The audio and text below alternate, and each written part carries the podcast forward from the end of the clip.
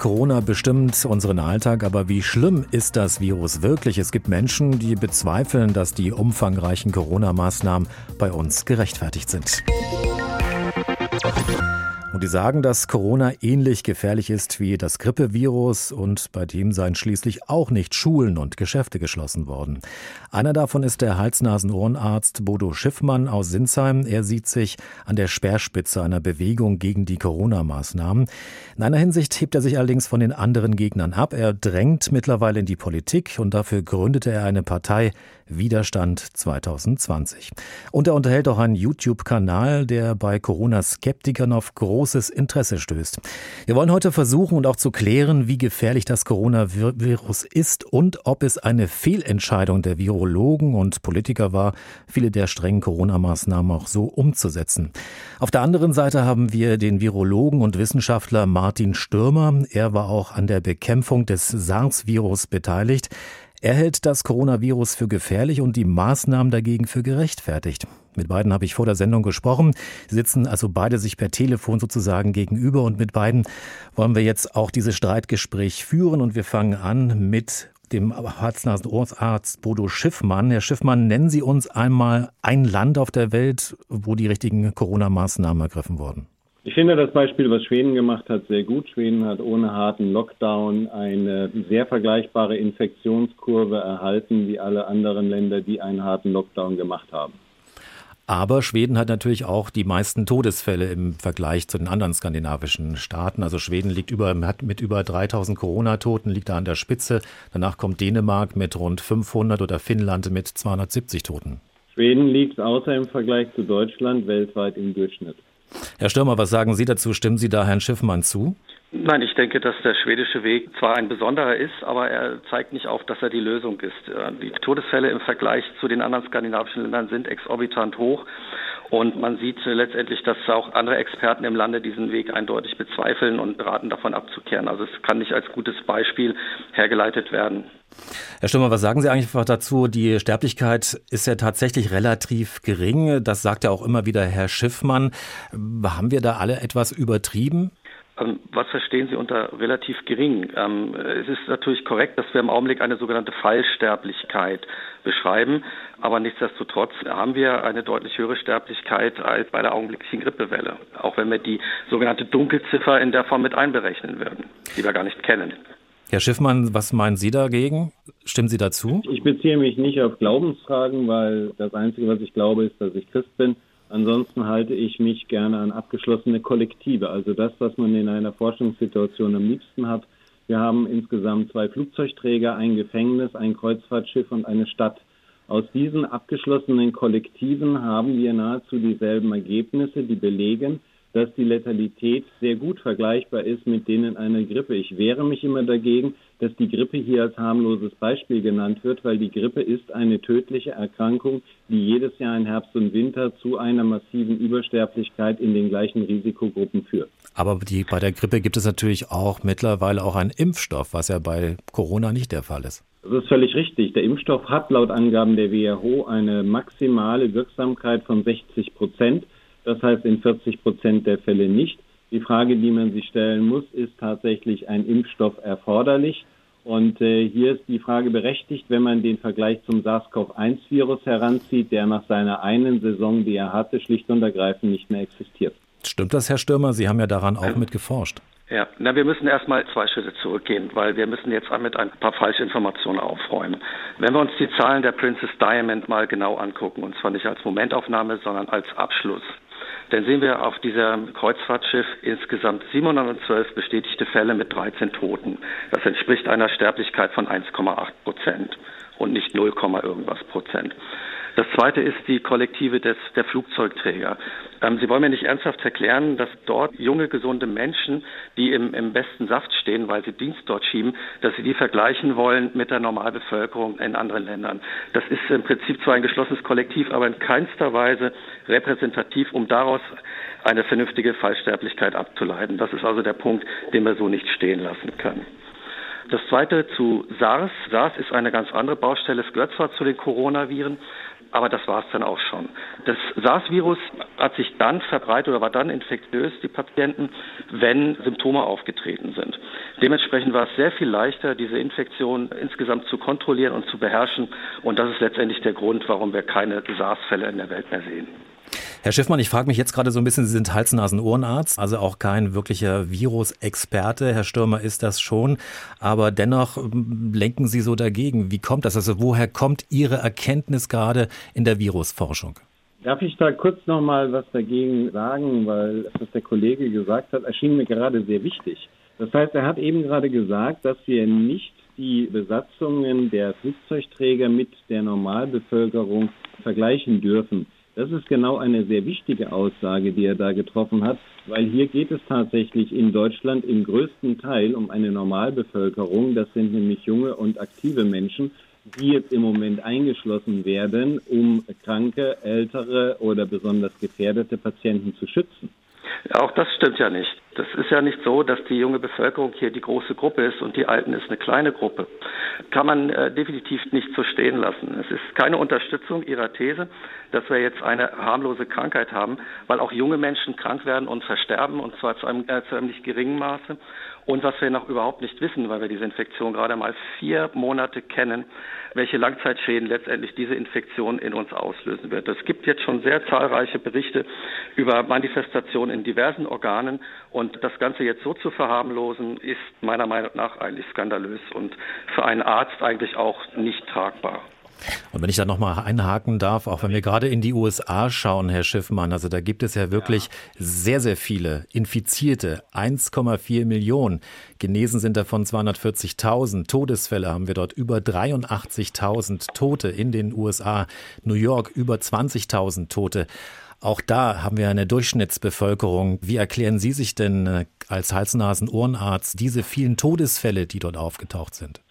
Ich bin einer von den Ärzten, die direkten Kontakt zu Viren haben, die unterscheiden müssen jedes Jahr, jeden Tag, ob ich eine tödliche Grippe vor mir habe oder ob ich es mit einer Erkältung zu tun habe. Das heißt, insofern bin ich Praktiker und kein Theoretiker.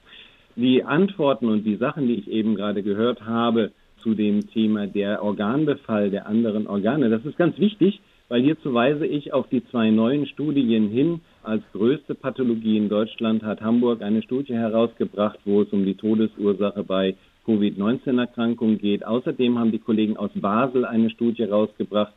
Und dort kann man sehr gut sehen, woran die Leute letztendlich gestorben sind. Also wir haben hier einen Virus, den wir mittlerweile sehr gut kennen.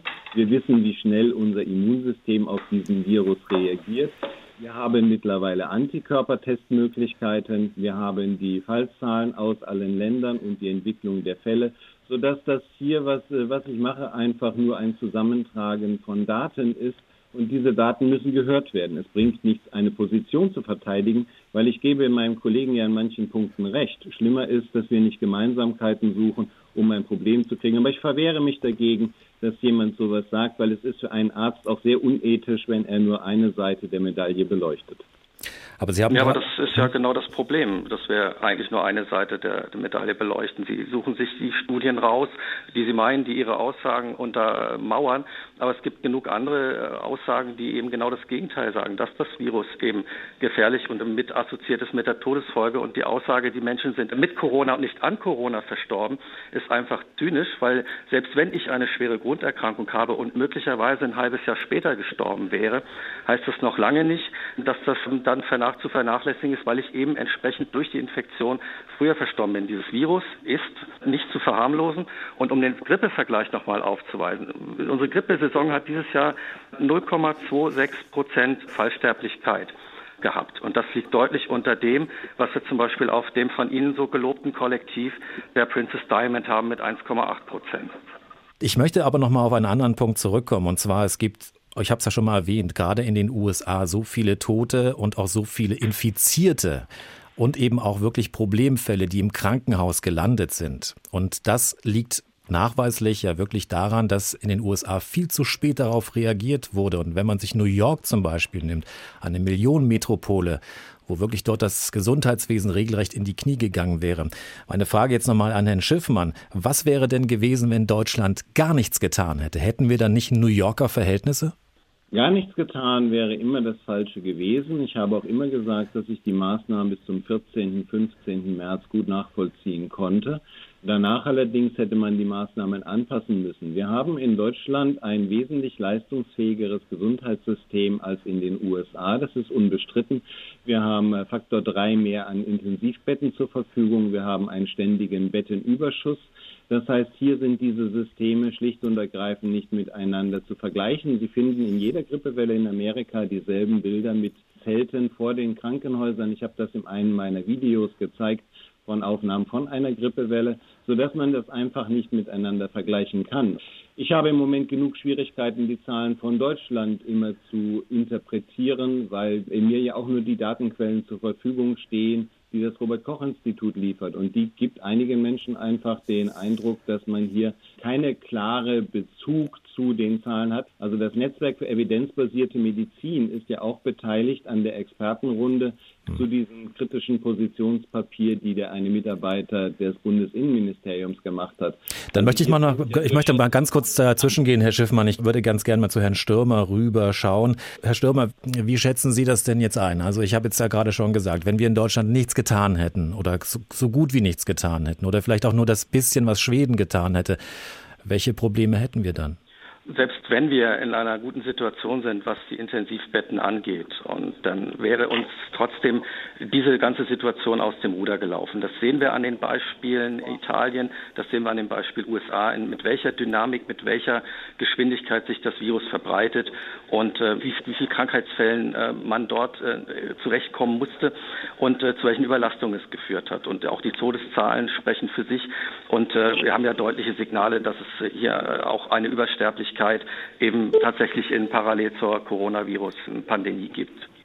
Ja, wenn ich dazu noch kurz was sagen kann. Wir reden in Italien davon, dass fast 70 Prozent der Fälle nur in einer Region aufgetreten sind und den Rest von Italien hat das in der Form nicht betroffen. Das führt zu einer Verzerrung tatsächlich dieser Darstellung. Genau in dieser Region gab es in den Vorjahren eine Häufung von atypischen Lungenentzündungen. Es gibt eine andere Altersstruktur. Auch in anderen Bereichen der Welt trifft das nicht auf die gesamte Bevölkerung zu. Insofern ist die Aussage schlicht falsch. Nein, ist sie nicht, weil es ist genau deswegen nicht weiter verbreitet, weil man eben restriktive Maßnahmen getroffen hat, um das Virus an der Verbreitung zu hindern. Sie dürfen jetzt nicht die Henne und das Ei durcheinander bringen. South Dakota nenne ich Ihnen als Gegenbeispiel als Region in den USA, wo keine Maßnahmen ergriffen wurden, die im Moment auch statistisch noch sehr gut dastehen. Gut, das lassen wir mal so stehen. Eine Sache vielleicht noch zum Schluss. Herr Schiffmann, Sie haben in einem Interview mal das Beispiel gegeben, wo Sie gesagt haben, naja, wir haben eine durchschnittliche Sterblichkeit in Deutschland, die liegt so bei 80 Jahren und äh, haben dann auch noch gesagt, dass es mehr oder weniger eigentlich gar keinen Sinn macht, ob man dann 80-Jährige jetzt irgendwie noch rettet oder nicht, ob sie jetzt an Corona erkranken oder eben auch nicht. Stehen Sie da heute immer noch so dazu? Das habe ich in der Form nicht gesagt. Und es ist so, dass Menschen sterben und sterben ab einem gewissen Alter häufiger. Und das ist eine Sache, die jedes Jahr passiert in der Herbst- und Winterregion. Und was wir ja auch völlig rausgelassen haben, was ich nicht korrekt finde, bei den ganzen Corona-Toten, bei den Zahlen, die sie in allen Ländern haben. Wenn sie fair sind, müssten sie die Grippekranken ja jetzt abziehen und müssten gucken, wie viel ist dann hier tatsächlich übrig von Corona-Patienten. Und dann hätten sie eine echte Relation. Müssen wir das so machen, Herr Stürmer? Müssen wir die normalen Influenza-Toten rausziehen? Wir müssen einfach uns mal die, die Sterblichkeitsdaten angucken von einer Webseite, die ja auch gerne von Ihnen zitiert wird, die Euromomo-Seite. Und wenn wir uns dort die Übersterblichkeit angucken, dann sehen wir den Peak der Übersterblichkeit außerhalb der Grippesaison. Dementsprechend ist ein eindeutiges Zeichen dafür, dass es sich nicht um hier um Grippetote oder um Grippeassoziierte Fälle handelt, sondern um SARS-CoV-2 assoziierte Fälle. In der Bildzeitung von heute gibt es eine sehr schöne Statistik der AOK, wo die AOK gezeigt hat, dass die Patienten die Hilfe der Krankenhäuser nicht mehr in Anspruch nehmen konnten oder durften und auch dadurch kommt es zu einer Übersterblichkeit, die sie aus der Euromomo-Kurve nicht ableiten können. Die Frage war an Sie, ob man nicht der Fairness halber die Grippekranken abziehen müsste, um zu sagen, so viel ist tatsächlich Covid. Wie viele Doppelinfizierte haben wir denn Ihrer Meinung nach? Haben Sie dafür Zahlen? Nein, aber wir haben jedes Jahr eine Grippewelle, die zu einer typischen Sterblichkeit führt und Korrekt. diesen statistischen Durchschnitt der letzten von mir aus 10 oder 20 Jahre könnte man ja der Fairness halber abziehen, weil die wären ja auch so gestorben, richtig? Wir haben in dieser Grippesaison keine Übersterblichkeit berichtet. Wie gefährlich ist das Coronavirus und waren die Maßnahmen der Bundesregierung mit dem Lockdown gerechtfertigt? Darüber habe ich vor der Sendung mit dem Hals-Nasen-Ohrenarzt Bodo Schiffmann aus Sinsheim gesprochen. Er sieht sich an der Speerspitze einer Bewegung gegen die Corona-Maßnahmen. Auf der anderen Seite haben wir den Virologen und Wissenschaftler Martin Stürmer gehört. Er war auch an der Bekämpfung des SARS-Virus beteiligt. Er hält das Coronavirus für gefährlich und die Maßnahmen dagegen für gerechtfertigt.